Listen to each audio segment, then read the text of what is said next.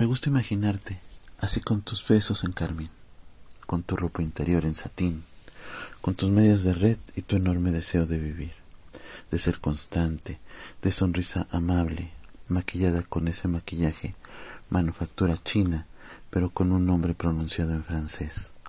Te imagino y le gano con creces a la realidad.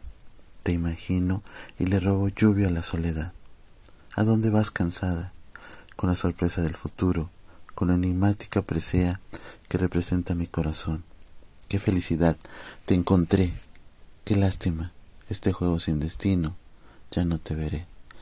Esto no se debería tomar como juego, porque después de todo, antes de conocerte, con tanta prisa, ya no te alcanzaré.